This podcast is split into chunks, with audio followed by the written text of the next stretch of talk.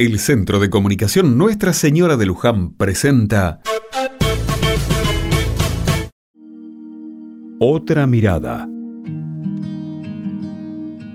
Un nuevo fin de semana comienza y aunque para algunos el ritmo es el habitual, la mayoría disfruta de una rutina diferente. Algunos eligen dormir hasta tarde, organizar compras para la semana, ordenar la casa o reunirse con amigos. En casa los sábados son bastante parecidos Desayunamos en familia y empezamos, mate y chocolatada mediante, a programar nuestro día.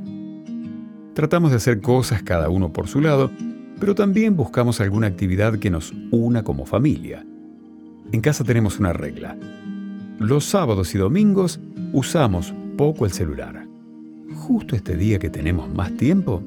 Sí, y es que las pantallas nos quitan de lo real, del contacto visual y nos pierden de lo importante.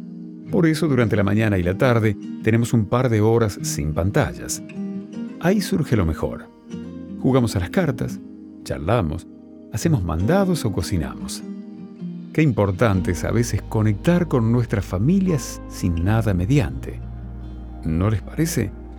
Estamos atravesando épocas tan intensas donde la inmediatez parece querer controlarlo todo, que un rato donde no tenemos el teléfono en la mano nos parece un montón. ¿No les pasa que a veces agarran el celular y no saben qué están mirando? ¿O que miran una cosa y los lleva a otra, a otra, y así un sinfín de veces? No es el objetivo del celular ese.